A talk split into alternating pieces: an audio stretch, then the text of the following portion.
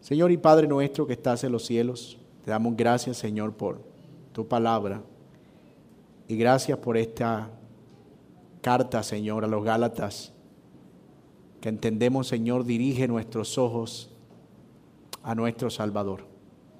Y permite que así sea en esta mañana, Señor, que podamos dirigir nuestros ojos a Cristo y que podamos ser edificados, enseñados, animados, consolados, exhortados y todo aquello, Señor, de lo cual tu palabra está supuesta a hacer en nuestras vidas. Señor, te doy gracias por cada hermano y cada persona que escucha tu palabra, Señor, algunos por primera vez en esta iglesia. Y te ruego, Señor, que edifiques nuestras vidas en el nombre de Jesús. Amén. Una gran algarabía se escuchaba a la distancia en pleno desierto. Era una masa enorme de hombres y mujeres, niños y hasta animales. El grito parecía un cántico, una fiesta. Y en efecto de eso se trataba. El motivo de la celebración era que habían sido librados de la esclavitud, que habían sufrido por más de 400 años y además de eso, su enemigo estaba ahora junto con todo su ejército sepultado bajo las aguas. Dios lo había hecho. Él envió a un libertador para rescatarlos del yugo de opresión en el que se encontraban y con mano poderosa abrió el mar para que su pueblo pasara en seco mientras sus enemigos morían ahogados. El pueblo siguió caminando en el desierto por varias semanas. Una nube en el día impedía que el sol lo fatigara y otra en la noche alumbraba y calentaba de modo que no murieran de frío. El cansado de sus pies crecía con ellos. Cada mañana había pan que caía del cielo para alimentarse. Y cuando tenían sed, una gran roca, una peña, se convertía en un manantial. No eran un ejército, no tenían muchas armas, pero cuando los enemigos salían al paso, ellos huían porque el Señor peleaba por ellos. Un día, su líder fue a encontrarse con Dios en la cima de la montaña. Él iba a recibir las leyes que iban a regir la vida de este nuevo pueblo libre y que ahora solo necesitaría de un territorio para ser una nación. El encuentro se extendió por más de un mes hasta que en el día indicado el líder del pueblo bajó de la montaña al campamento. Mientras se acercaba, escuchó un bullicio parecía una fiesta, pero no era muy claro. Entre más se acercaba, más evidente era, hasta que estuvo lo suficientemente cerca para darse de cara con la realidad. El pueblo, el mismo que había salido con mano poderosa, libre de la esclavitud, había construido un dios falso de oro y de bronce y estaba adorándolo como si fuera al Dios verdadero. Ellos intentaron justificarse. Decían que era una forma de adorar mucho más real, puesto que el Dios que los había sacado de la esclavitud era invisible. Y aunque era poderoso, era frustrante que no podían verlo. Así que pensaron que sería buena idea intentar tener dos dioses, uno invisible y otro visible. Uno poderoso en el cielo y uno no tanto, pero visible en la tierra.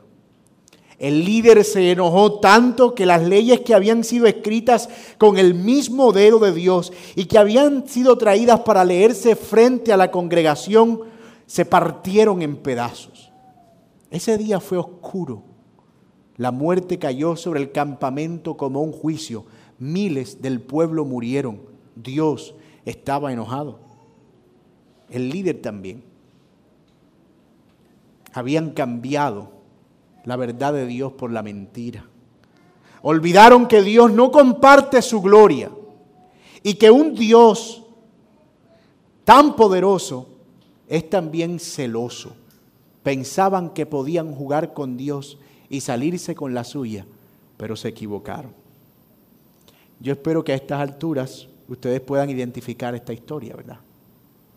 Esa es la historia del pueblo de Israel, que a pesar de ver la mano poderosa de Dios sobre ellos, fabricaron un Dios a su propia imagen, en su propia forma, para adorarlo a su manera. Pero en consecuencia se encontraron con la justa ira del Dios Santo. Esa no es una historia exclusiva o un relato aislado, es algo que se repite a lo largo de toda la Biblia y deja una enseñanza clara.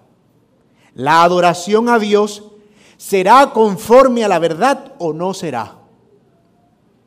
Y que toda forma falsa de adoración recibirá la justa ira del Señor. Ese es el tema que nos compete hoy en el texto que consideraremos en Gálatas capítulo 1, de cómo esta iglesia de Galacia, al igual que el pueblo de Israel, habían cambiado el evangelio de la verdad por un evangelio falso y cómo en consecuencia estaban poniéndose ahora bajo maldición. De cómo al intentar, según ellos, mejorar el evangelio de la gracia, habían creado otro evangelio que no era el Evangelio, entre otras cosas, y que atentaba contra el sacrificio de Cristo.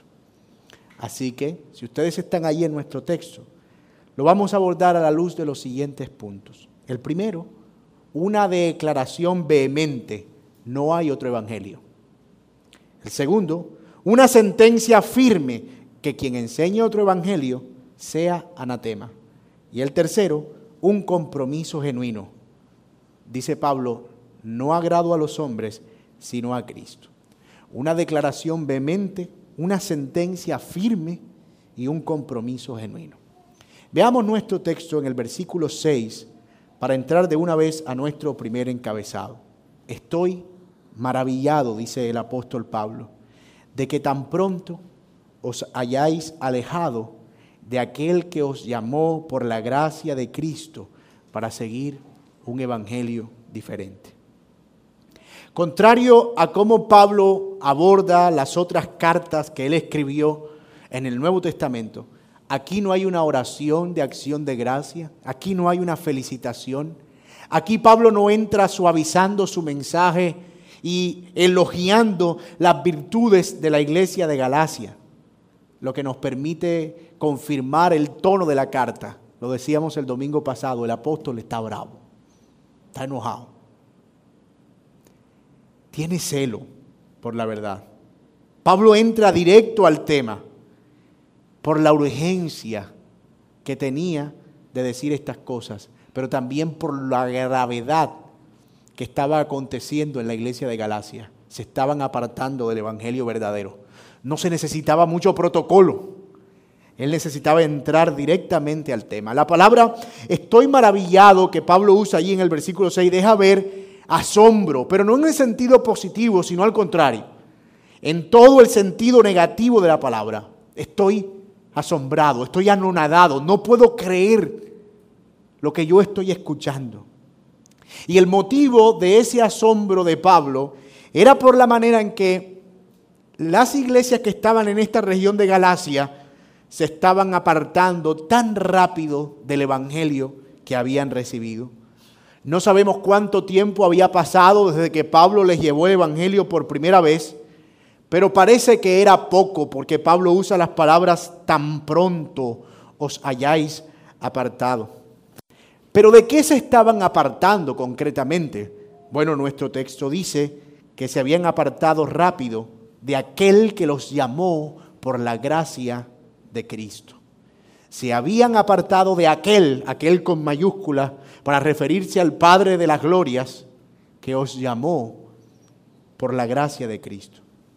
Pablo está asentando aquí la realidad de que la salvación de ellos y su propia salvación en principio no fue algo que ellos fabricaron, sino que vino de parte de Dios por medio de la gracia.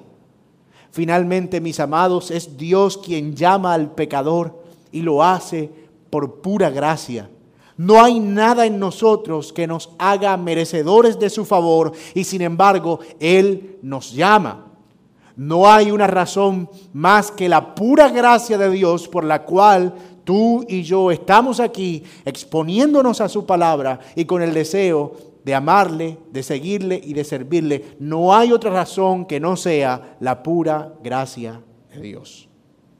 Ahora bien, ¿hacia dónde se estaban apartando? Es la pregunta. ¿Cuál era el camino que ellos estaban tomando? Bueno, nuestro texto dice que ellos estaban apartando a otro evangelio, a otro evangelio. Y esta es una declaración alarmante realmente.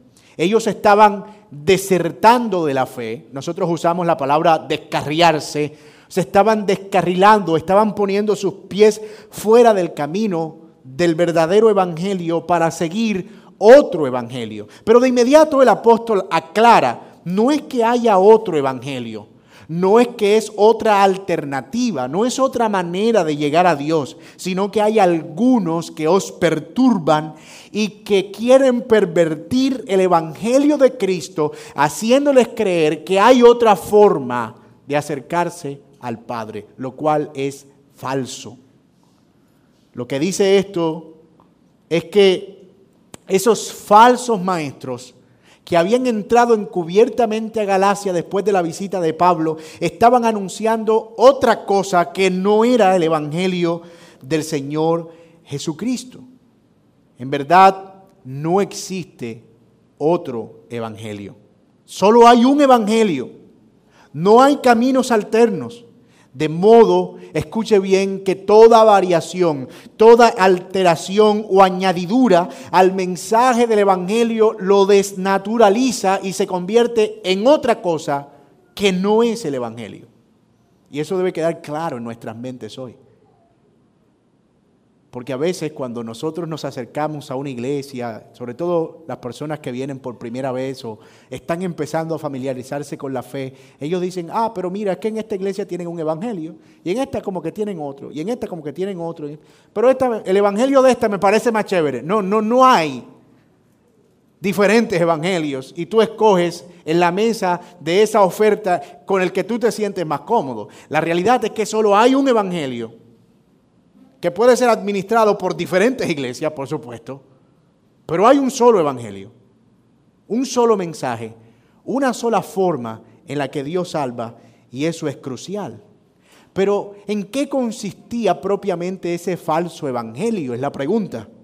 Bueno, de acuerdo con la información que tenemos por el contexto de esta carta, es que habían entrado a Galacia un grupo de personas, decíamos el domingo pasado, judaizantes, es decir, que tenían las costumbres de la religión judía y pretendían enseñar que para ser salvos, las personas debían confiar en Cristo como Pablo ciertamente lo estaba diciendo, pero además de eso, y ahí es donde está la palabra perversa, además de creer en Cristo. Ya cuando decimos además estamos mal. Ya de por sí está, así sea la cosa más pequeña del mundo, ese además ya pone las cosas en un plano negativo. Entonces lo que estos hombres enseñaban era que además de creer en Cristo, ellos debían guardar las costumbres rituales de la religión judía. ¿Cuáles eran esas? Bueno, circuncidarse, guardar las fiestas, guardar los días, los meses, los años, las celebraciones, todo lo que tenía que ver con el culto para que ellos pudieran completar el mensaje del Evangelio. La idea de estas personas era que Pablo había ido con muy buenas intenciones, pero le había enseñado un Evangelio mocho, incompleto según ellos, pero que para completarlo ellos debían añadir estas obras. Y Pablo dice, eso no es el Evangelio. Eso es un falso Evangelio y quienes están anunciando eso los están engañando. Recordemos que los de Galacia no todos eran judíos, aunque había algunos entre ellos, eran mayormente gentiles o más bien no judíos. Y cuando se les predicó el Evangelio, se les predicó que ellos únicamente debían creer en Cristo. Y fue con ese Evangelio que ellos se convirtieron. Fue con ese evangelio que abandonaron sus pecados y abrazaron la fe en Cristo. Fue con ese mensaje que ellos empezaron a ver las bondades de la misericordia de Dios. Pero en el camino prestaron el oído a esta, esta enseñanza y empezaron a desviarse de ese camino de verdad. Pero eso enojó a Pablo. Y lo enojó en gran manera. Mis amados, todo lo que pretenda agregar algo a Cristo para la salvación es un falso evangelio y debe ser enfrentado enérgicamente. Es el evangelio y nada más lo que salva, porque si tan solo, de nuevo, hay una obra que nosotros hagamos, entonces ya no es gracia, y la gloria ya no sería de Dios sino de los hombres. Es tan así que ni siquiera la fe que nosotros ponemos en Cristo es algo que nosotros podamos considerar una obra. Nosotros no somos salvos por amor porque el amor involucra sacrificio. Nosotros no somos salvos por cariño, ni por sentimentalismos, ni por decisiones personales. Nosotros somos salvos por fe, porque es la única cosa que puede acercarnos a Cristo que el hombre no puede producir para que toda la gloria sea del Señor. Y esto es importante entenderlo, porque a veces en nuestra mente hasta pretendemos que nuestra fe sea una obra. Tú solo tienes que poner tu fe en Cristo. Ok, no se diga más. Hmm. Y entonces empezamos como que a tratar de pensar en Cristo para fabricar nuestra fe en Cristo. Y entonces somos salvos. No. La fe, dice la Biblia, es un don de Dios, es un regalo. El corazón sin Cristo está entenebrecido, está oscuro, no puede ver nada. Y luego Dios viene y obra en ese corazón entenebrecido y le permite ver a través de la ventana de la gracia. Dice, wow, eso es Cristo. Pero yo porque antes no lo veía así, o porque antes la obra de Dios no había producido fe en tu corazón. Y no podías producirla. La razón, tú y yo estábamos muertos en nuestros delitos y pecados. Y la misma esperanza que tienes tú de ir ahorita al cementerio San Miguel de Gaira y esperar a que alguien con 50 años de muerto se levante de esa tumba, era la misma que teníamos nosotros de producir algo para acercarnos a Dios. Así que Dios produce la fe para que con esa fe nosotros confiemos en Él, nos arrepintamos de nuestros pecados y Él nos salve. ¿Y con qué propósito? Con el propósito de que toda la gloria sea para Él. Porque el la salvación es solo por la gracia, porque la gracia que obra para salvación es solamente el resultado del el Dios que desea recibir gloria. El propósito principal de la salvación es que Dios reciba gloria. No salvar. Es que Dios reciba gloria. Y por eso es por fe. La razón, de nuevo, por la que este falso evangelio debía y debe hoy ser resistido es precisamente porque les roba a Dios la gloria. De nuevo, eso es exactamente lo mismo que hicieron los judíos en el desierto cuando adoraron el ídolo.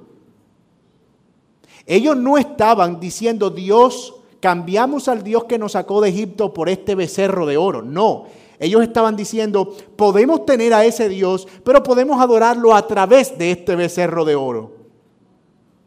Ellos estaban intentando compartir la gloria de Dios y eso, eso no es posible. Y usted me dirá, ¿y cómo podemos saber que alguien está apartándose a un falso evangelio? Porque a todas estas seguramente hay una preocupación en su corazón y es, ¿seré yo ahora mismo como uno de esos de Galacia? Bueno, Tal vez la aplicación más directa de este pasaje a la audiencia contemporánea, es decir, a nosotros hoy en día, tenga que ver con estas modas o esta moda judaizante que tanto se ha extendido incluso en nuestra propia ciudad. Iglesias que empezaron siendo iglesias cristianas y que un día empezaron a tocar el chofar, a celebrar la Pascua, hacer fiesticas de primicia y adoptar todo el calendario de celebraciones de Israel. Y el pastor de la noche a la mañana, ya no era el pastor, sino rabí tal. Se aprendieron unas cuantas palabras en hebreo y ahora ya Jesús no era el Cristo, sino una especie de Yeshua Hamashah. Y la iglesia que antes se llamaba Iglesia Evangélica El Camino, ahora se llama Iglesia Evangélica Kadosh, Meshá, Hasén, Baruch, Adonai, El Shaddai, etcétera, etcétera, etcétera. Esa moda de querer mejorar el Evangelio, agregándole las obras de la ley, tal vez es la aplicación más directa de este pasaje. Esas iglesias no soportan ni la lectura del saludo de la carta a los Gálatas hoy en día. O sea, si tú lees el saludo, de por sí su, su doctrina se desbarata, porque esta carta es una carta escrita específicamente para condenar la práctica judaizante dentro de la iglesia. Y usted dirá, bueno, entonces eso no tiene nada que ver con nosotros porque aquí todavía no tenemos chofar, ni celebramos fiestas, ni hacemos ese tipo de cosas. Bueno, la verdad es que sí tiene que ver con nosotros. Porque eso básicamente tiene que ver con legalismo. Con legalismo. Con agregar elementos a la salvación que pudieran tener cierta reputación, pero se agregan como requisitos como diciendo, mira, tú tienes que creer en Cristo y además tienes que hacer esto. Eso invalida la gracia. Es otro evangelio y debe ser resistido. Cuando se establece una serie de normas y reglas que pretenden uniformizar la conciencia de la iglesia, es decir, que todos piensen iguales, vistan iguales, hablen iguales, caminen iguales, vayan a los mismos lugares, no vayan a ciertos lugares. Y se arreglan reglas de no toques, no comas, no bebas, no mires, no vayas, no te pongas, no te quites, no te cortes, no te hagas. Este tipo de prácticas invalidan el Evangelio de Jesucristo. Porque la conciencia no se puede uniformizar. Nosotros somos libres en Cristo Jesús y no usamos la libertad como excusa para el libertinaje, pero cada persona de manera individual usa su conciencia y su libertad para dar gloria a Dios, de modo que no podemos coaccionar la conciencia de los creyentes. Una vez escuché a uno de estos hombres decir con un tono desafiante y sin siquiera ruborizarse, cito, con tristeza, una mujer que se pinte las uñas va al infierno porque sin santidad nadie verá al Señor y un poco de levadura leuda toda la masa.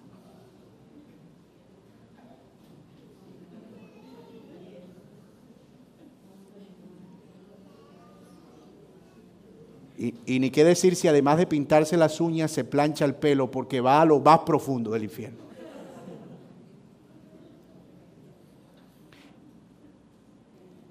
Ellos entienden santidad como una serie de reglas que se añaden a la salvación y no como lo que produce o como lo que es el resultado de la salvación. La santidad es necesaria. Sin santidad nadie verá al Señor, eso es verdad, pero la santidad es un producto de la salvación, no lo que produce la salvación. Yo no puedo ser santo antes de ser salvo, es ilógico. ¿Cómo puedo ser santo si no tengo la fuente de santidad que me santifica? Lo que ellos responden es, es que Dios te santifica un poquito, Él te da un empujoncito con la salvación y a partir de allí tú eres quien te ganas el resto, con tu esfuerzo, con tu sacrificio. Ellos suelen decir, Cristo pagó el precio, pero yo tengo que completar el saldo. Mis amigos y mis hermanos, con celo lo digo, el legalismo es perverso. Pablo lo dice aquí, no que haya otro evangelio, sino que hay quienes pervierten el evangelio de Jesucristo. Ahora, otros tal vez dirán, pero yo no soy ni judaizante ni legalista. Al menos eso creo. Yo no estoy como que practicando una serie de normas Además salí de eso. He sido libre. ¿Qué tiene este pasaje que ver conmigo? Bueno, puede que tú no seas un legalista en extremo, pero puede serlo al considerar tus obras como algo de lo cual depende tu salvación o el ser aceptado delante de Dios. Si hago esto o aquello, Dios me acepta. Si no hago esto y aquello, Dios no me recibe. Esto no es una apología del libertinaje. No estamos diciendo que la libertad en Cristo tiene que ser vivir en pecado a expensas de la gracia, lo cual es una doctrina nefasta. Porque los que han muerto en el al pecado, ¿cómo van a vivir en ese pecado? Pero lo que está claro, de acuerdo con el testimonio de las Escrituras, es que aquellos que son salvos deben vivir para agradar a Dios. Pero ese vivir para agradar a Dios, de nuevo, produce o es el resultado de la salvación, no la produce. Y una forma de tú saber si estás en el camino de los Gálatas es evaluar tu gozo en la obediencia. Pregúntate, ¿las cosas que hago para el Señor en obediencia me son una carga o me traen gozo? Cuando siento que estoy obrando para Dios, ¿es algo en lo que me amargo o es algo que me trae gozo? En lo que soy feliz. Mis amados, el Señor dijo, mi yugo es fácil y ligera mi carga. La fe verdadera y la gracia obran una obediencia gozosa en nuestros corazones. Noten que digo gozosa, alegre contraria a la amargura que trae el legalismo y las obras, la frustración de saber que no estamos haciendo lo suficiente. Y puede ser que en algún momento tú sientas incomodidad porque quieres hacer más, porque quisieras dedicar más tiempo, porque quisieras leer más, porque quisieras orar más, porque quisieras tener más comunión y puedas tener un deseo mucho mayor y una inquietud. Pero tú puedes saber cuando eso es una inquietud y cuando eso, esa es una carga que amarga, que no trae gozo. Entonces tú puedes decir, oh, yo no soy un extremo legalista, pero creo que estoy viendo las obras como desde una perspectiva equivocada si no estoy encontrando gozo en eso, no estoy obedeciendo de manera correcta. Algo que no puedo dejar pasar aquí, mis amados, es que necesitamos la gracia de Dios todos los días como un recordatorio. Escuche, nosotros todavía no hemos llegado al cielo.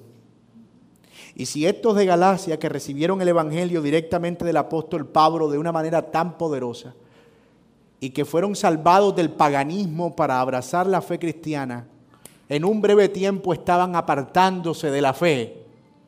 Nosotros debemos velar con cuidado y no confiarnos acerca de nuestra propia profesión, porque sin darnos cuenta podemos desviarnos también del camino. No digas, gracias a Dios mi iglesia se llama soberana gracia. No soberanas obras, gracias a Dios que estoy ahí. No, di más bien, gracias a Dios puedo ver todos los días mi debilidad y mi necesidad de Cristo y puedo correr a Él en arrepentimiento y fe. Gracias a Dios porque Él hace que yo fije mis ojos solamente en Jesús. Y gracias a Dios porque estoy seguro en Él y nunca va a dejar de ser así porque soy amado en Cristo, porque he sido comprado, porque he sido alcanzado por su gracia. No te confíes, mi amado hermano, de entender la doctrina de manera correcta, porque si no perseveramos en ella, así como los de Galacia, nosotros también podemos desviarnos del camino, ya sea hacia este legalismo amargado, sin gozo y perverso, como lo dice el texto, o hacia un libertinaje y una vida de pecado y una vida de disolución que ofende a Dios exactamente de la misma manera. Pero algo tan delicado como esto, ¿cómo debe manejarse? ¿Cuál es la consecuencia de los que cometen semejante desagravio al Evangelio de Cristo? Uno podría decir, oh bueno, si alguien está predicando otro Evangelio, solamente deberíamos decirle, ay, no, mira, está bien, tenemos perspectivas diferentes y no pasa nada, tú allá y yo acá. Bueno, eso no fue lo que Pablo hizo. Y eso es lo que nos lleva a nuestro siguiente encabezado. Una sentencia firme. ¿Y cuál es la sentencia?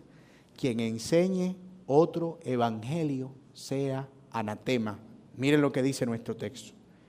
Mas si aún nosotros, versículo 8, o un ángel del cielo, os anunciare otro evangelio diferente que el que os hemos anunciado, sea anatema, como antes hemos dicho, también ahora lo repito si alguno os predica diferente evangelio que el que habéis recibido, sea anatema.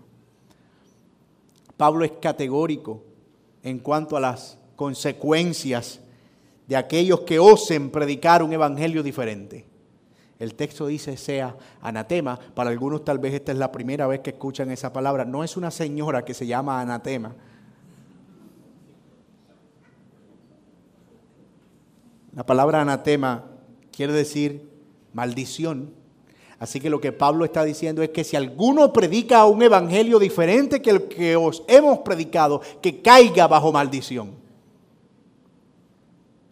Y esa es una de las sentencias más enérgicas que nosotros vemos de Pablo y sus cartas y demuestran además el carácter exclusivo del Evangelio. Lo primero que hace el apóstol aquí es recrear un caso hipotético si aún un ángel del cielo, noten que no dice un ángel de parte de Dios porque Dios no pudiera mandar a un ángel a anunciar otro evangelio. Él dice, si un ángel del cielo viniera, o aún uno de nosotros, Pablo refiriendo a, refiriéndose a los doce, anunciando un evangelio distinto que caiga bajo maldición.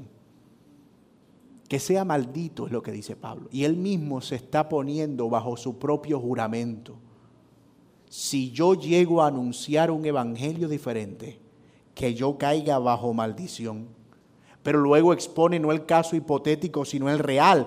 dice, como antes hemos dicho, también ahora lo repito, si alguno os predica diferente el evangelio del que habéis recibido, sea anatema. Y mis amados, yo no dejo de pensar en la tremenda responsabilidad bíblica que nosotros tenemos como iglesia, ustedes que están allí sentados, de juzgar lo que es verdadero y lo que no es verdadero a la luz de la palabra de Dios.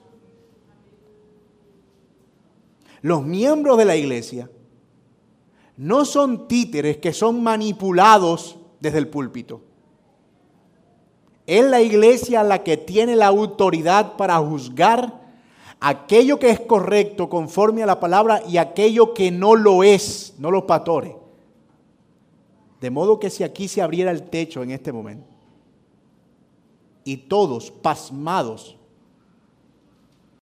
viéramos las manos del ángel Gabriel abrirse, de modo que no quede duda de que ciertamente se trata de Gabriel.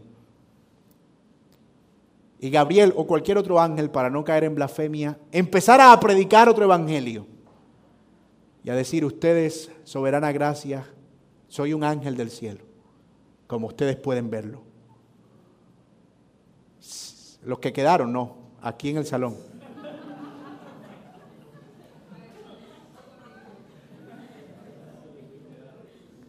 Y ese ángel nos dice, además de ustedes creer en Cristo, ustedes necesitan una pluma de ángel.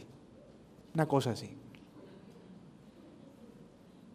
La iglesia puede decir, con miedo si quiere, con voz temblorosa, como usted quiera, olvídate de eso. Eso no es como tú dices.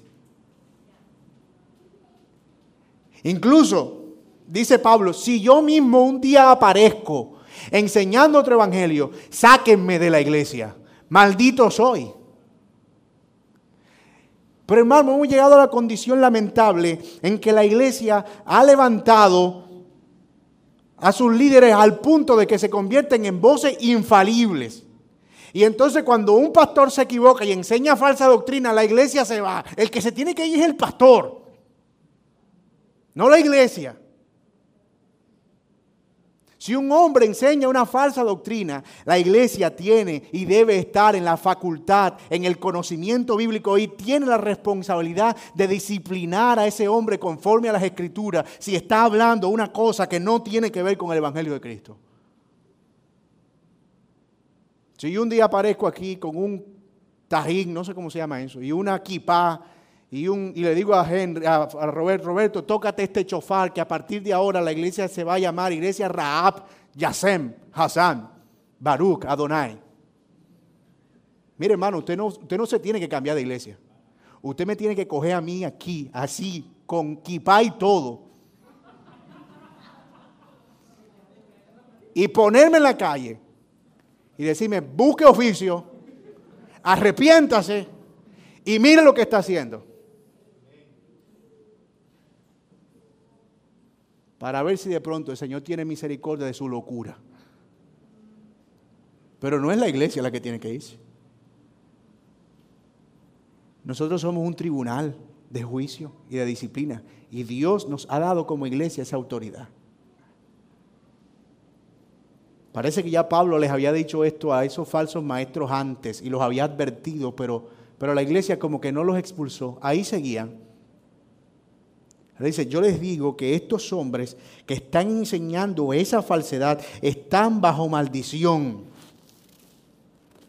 No sabemos a ciencia cierta a qué tipo de maldición se refiere Pablo, pero podemos inferir que se refiere a la destitución de la gloria de Dios el mismo Santiago dice, ay de aquellos que se hacen maestros a sí mismos, porque ellos recibirán mayor condenación. Aunque Pablo tenía autoridad apostólica, ni siquiera eso estaba por encima de la verdad del Evangelio, porque lo digo de nuevo, ni los pastores, ni los apóstoles, ni los ministerios, ni los ángeles, nada está por encima del Evangelio, nada. Y eso es muy importante. De nuevo, como decía Pablo a Timoteo, que en los últimos días había gente que tendría comezón de oídos. Y donde escucharan a alguien decir, así dice el Señor, allá corren en bandada. Hay un profeta que está diciendo cosas que le van a pasar a uno. Y la gente corre en bandada para que le digan lo que va a pasar. Eso es un brujo un espíritu de adivinación, quién sabe qué cosa.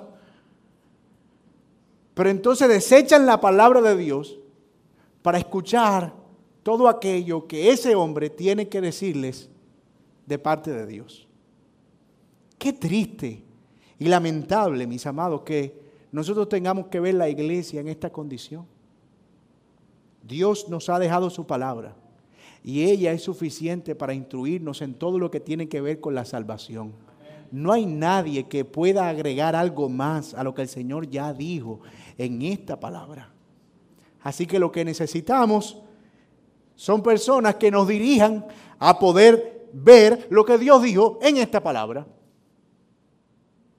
No gente que salga diciéndonos, así dice el Señor, y correr para que nos rasque el oído. El día que las iglesias se dediquen a estudiar sus Biblias y a tomar en serio la palabra de Dios, ese día los falsos maestros dejarán de tener éxito. Porque el problema no es que existan falsos maestros. El problema es que haya gente que escuche las falsedades de los falsos maestros sin evaluar por el testimonio de las escrituras si lo que dicen es correcto o no. Lo hemos dicho diez mil veces desde este púlpito. El hecho de que lo que yo esté diciendo aquí lo diga en el tono que lo estoy diciendo ahora, que pareciera como que si estuviera bravo, pero no estoy bravo, no significa que es más verdad por eso. El hecho de que lo diga porque soy el pastor de la iglesia no significa que es más verdad por eso. La verdad es verdad porque está contenida en esta bendita palabra y está por encima de cualquier interpretación humana. Por encima, en lo absoluto, de cualquier interpretación humana. Todo el que pervierta el mensaje del Señor se expone a la misma sentencia y tendrá que verse cara a cara con el Señor. El Evangelio no es de personalidades ni de figuras. El Evangelio es un mensaje inalterable y nadie puede atribuirse el derecho de cambiarlo o enseñar algo diferente en nombre de su autoridad y la iglesia debe ser consciente de eso. Mis amados, yo les suplico a ustedes, miembros de Iglesia Bíblica Soberana Gracia, con todo mi corazón, tomen en serio sus Biblias. Tomen en serio sus Biblias. Abracen el Evangelio. No pongan los ojos en los hombres, sino en el Señor. Y nunca se aparten de la sincera fidelidad a Cristo. Los pastores no son más importantes que el mensaje que predican. Es en Cristo donde debemos poner nuestros ojos y nuestra mirada. Y si hay algo de honra que nosotros debemos a nuestros líderes, como dice Hebreos capítulo 13, dicha honra será porque ellos precisamente nos llevan a Cristo y no por ninguna otra cosa. Ahora bien, esos falsos maestros de Galacia estaban levantando una acusación contra Pablo. Y aunque no tenemos las palabras exactas, como que podemos deducir por la respuesta de Pablo qué era lo que ellos estaban diciendo. Como cuando tú, tú estás escuchando a alguien que está en una llamada, tú no escuchas lo que el otro está diciendo al otro lado, pero por la respuesta tú como que dices, ah, este hombre está de pelea con la mujer. Sí, sí, yo te llevo ese ramito, no te preocupes. Ya uno como que sospecha. Bueno, por la respuesta que nosotros vemos de Pablo, nosotros podemos ver que esta gente como que estaba acusando a Pablo de algo, de que buscaba el favor de los hombres y que su mensaje como que estaba un poquito amañado, como se dice. Era algo como esto. El evangelio que Pablo les predicó no es completo, decían ellos, parece. Él cuando está con los gentiles acomoda el mensaje para congraciar con ellos.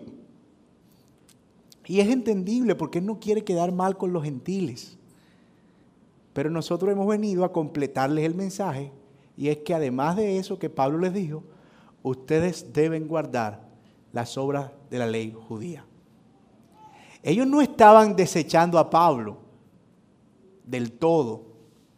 Estaban diciendo que Pablo daba un mensaje incompleto porque Pablo quería acomodarse y caer bien a su audiencia. Mira, si ya Pablo estaba parado en los pelos, enojado, molesto, aquí vemos todavía más enérgica su respuesta. Y eso es lo que nos lleva al tercer y último encabezado de nuestro sermón en esta mañana. Versículo 10. Pues, dice Pablo, ¿Busco ahora el favor de los hombres o el de Dios? En otras palabras, ustedes dicen que yo ando buscando el favor de los hombres. Mm. O trato de agradar a los hombres. ¿Eso es lo que están diciendo? Bueno, dice Pablo, pues si todavía agradara a los hombres, no sería siervo de Cristo.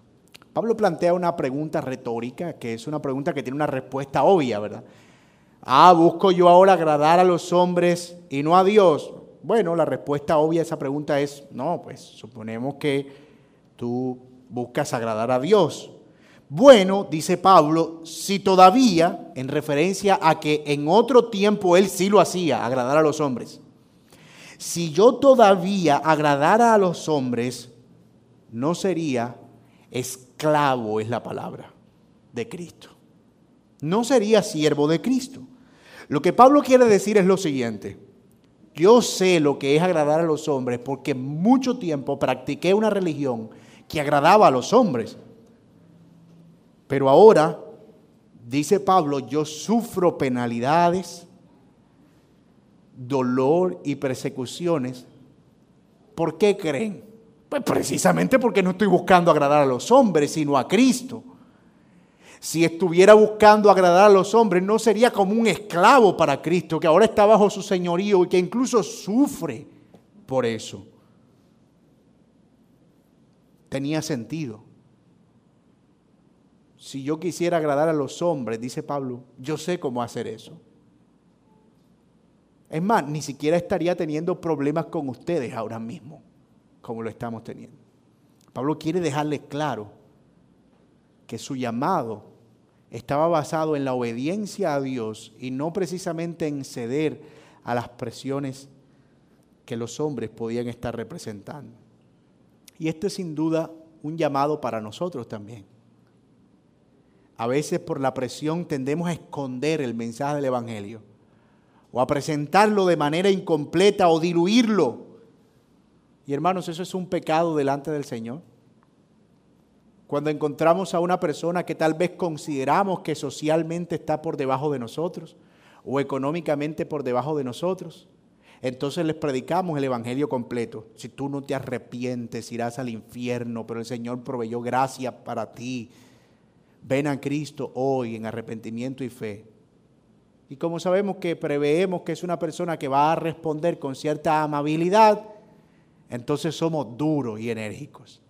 Ah, pero cuando estamos con el jefe, jefe, el Señor tiene un plan tan maravilloso para usted.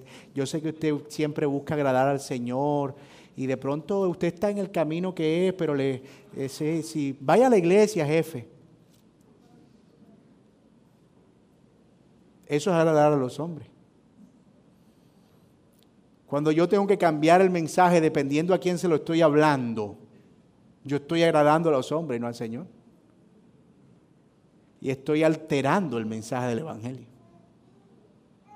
Ahora, eso no significa que nosotros tengamos que ser groseros con todo el mundo para predicarles a Cristo. Ay, para el infierno, y tiene que venir a Cristo, que Él murió por ti en la cruz del Calvario. Sí, me lo dices con tanto amor que no resisto lo que estás diciendo. Si no estamos hablando del tono, estamos hablando del contenido del mensaje. Como Pablo, nosotros somos llamados a predicar el mensaje del Evangelio sin tergiversarlo sin desnaturalizarlo. Algunas personas vienen aquí con ciertas expectativas y déjenme decirle a ustedes, tenemos solo una cosa que ofrecerles, el Evangelio. El Evangelio. Nosotros queremos que eso es todo lo que Dios ha provisto para nuestro bien y que es suficiente para toda necesidad de la vida. Y si por alguna razón resulta que eso no es suficiente para usted, pues déjeme decirle que usted puede buscar con toda libertad otro lugar donde encuentre lo que usted cree que es suficiente para usted. Pero desde este púlpito no dejaremos de predicar a Cristo y a este crucificado.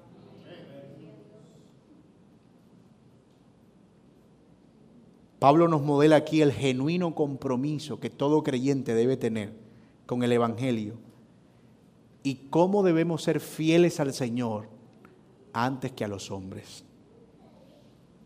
¿Qué hemos visto entonces hasta aquí en estos versículos del 6 al 10? Bueno, hemos visto en primer lugar que el Evangelio es exclusivo y que no existe otro Evangelio. Solo hay un evangelio, una manera de ser salvos y es por la gracia de Dios solamente y nada más. Todo lo que añada obras al evangelio como requisito para la salvación no es el evangelio. En segundo lugar, hemos visto que cualquiera que enseñe un evangelio diferente está metiéndose en serios problemas con Dios y ha de enfrentar el juicio por ello. Nadie por muchos títulos o autoridad que ostente tiene el permiso de cambiar lo que Dios ya ha determinado en su palabra y quien lo haga dará cuenta al Señor. Y en parte esa es la carga que hay en las palabras del Señor Jesucristo en la profecía de Juan. Quien añada una jota o una tilde a esta profecía, le caerán todas las maldiciones de este libro. Y finalmente, hemos visto que ser fieles a ese mensaje puede que nos lleve a ser rechazados, Abrazar el Evangelio puede traernos oposición, pero ¿qué vamos a hacer? ¿Qué haremos? Es mejor padecer teniendo el favor del Señor y agradándolo que teniendo el favor de los hombres prescindir del favor y la aprobación de Dios. No importa cuántos hombres nos aplaudan, si Dios no nos aprueba, no tenemos nada. Y no importa cuántos hombres nos rechacen por causa del Evangelio, cuántas personas se ofendan por causa del Evangelio, si tenemos el favor del Señor, eso es suficiente. Y finalmente, amigo que estás aquí, tal vez como aquella mujer en el pozo que hablaba con Jesús, te has preguntado muchas veces, en medio de tantos, ¿quién dice la verdad al final? Aquí lo escucho a usted y se ve como bravo, pareciera que fuera usted. Pero otras veces he escuchado a otros y pareciera que fueran otros. ¿Dónde está la verdad? En esta iglesia, en esta iglesia, en esta iglesia, en esta iglesia, en esta iglesia. Bueno, lo primero que debes saber es que la verdad no tiene que ver con nombres ni con hombres. La verdad es una y es inalterable. Tiene que ver con un mensaje y es este. Cristo murió por nuestros pecados conforme a las escrituras, para librarnos del presente siglo malo y de la condenación eterna, de tal modo que por esa misma salvación somos capacitados para ahora vivir en santidad y para su gloria. Esa es la verdad no negociable de las Escrituras. Eso es el Evangelio. Todo lo demás es modelado desde esa perspectiva. Algunas cosas importantes, otras menos importantes, pero esto es lo esencial. Y esto es lo que tú estás llamado a creer. Y si esta verdad tú estuvieras escuchándola ahora, en una iglesia hispana en la China debe ser exactamente la misma. Cristo murió por nuestros pecados, conforme a las Escrituras, para rescatarnos de este presente siglo malo, de modo que dicha salvación ahora nos capacita para vivir para su gloria. No somos llamados a creer otra cosa. Si hay algo que te llama a poner tu mirada, mi amigo, en otra cosa que no sea Cristo, no tienes por qué recibirlo como el Evangelio del Señor. Es solo en Jesús y en su obra de gracia donde deben fijarse tus ojos, porque es desde allí, desde donde se desprende la salvación y también todo lo que vas a necesitar para la vida. Es a Cristo a quien tú debes mirar. Ven a Cristo hoy, mi amigo, y abrázalo con todo tu corazón. Oremos. Padre, gracias por tu palabra, por el Evangelio por la verdad. Señor, es imposible no sentir el celo, Señor, que emana de estas palabras de Pablo y el fervor enérgico con el que se opuso a este falso evangelio. Señor, y si nosotros amamos el evangelio, debemos oponernos con ese mismo fervor a todo lo que represente una amenaza para ese mensaje. Señor, ayúdanos para que nuestros ojos puedan estar fijos en Cristo y no en ningún hombre. Y que podamos, Señor, impulsados por tu gracia, abrazarte, Señor, tan fuerte, que podamos, Señor, caminar contigo hacia la eternidad que tú seas nuestra ayuda, nuestro sustento. Y si en algún momento llegamos a padecer por causa de este Evangelio, recuérdanos, Señor, que es mejor agradar a Dios antes que a los hombres. El verdadero Evangelio y abrazarlo traerá, Señor, confrontaciones, diferencias. Pero ¿a dónde más iremos si solo tú tienes palabras de vida eterna, Señor? Gracias porque ha sido por el Evangelio y nada más que hemos venido a disfrutar de esta salvación tan grande, Señor. Gracias por tu palabra, Señor. En el nombre de Cristo Jesús. Amén.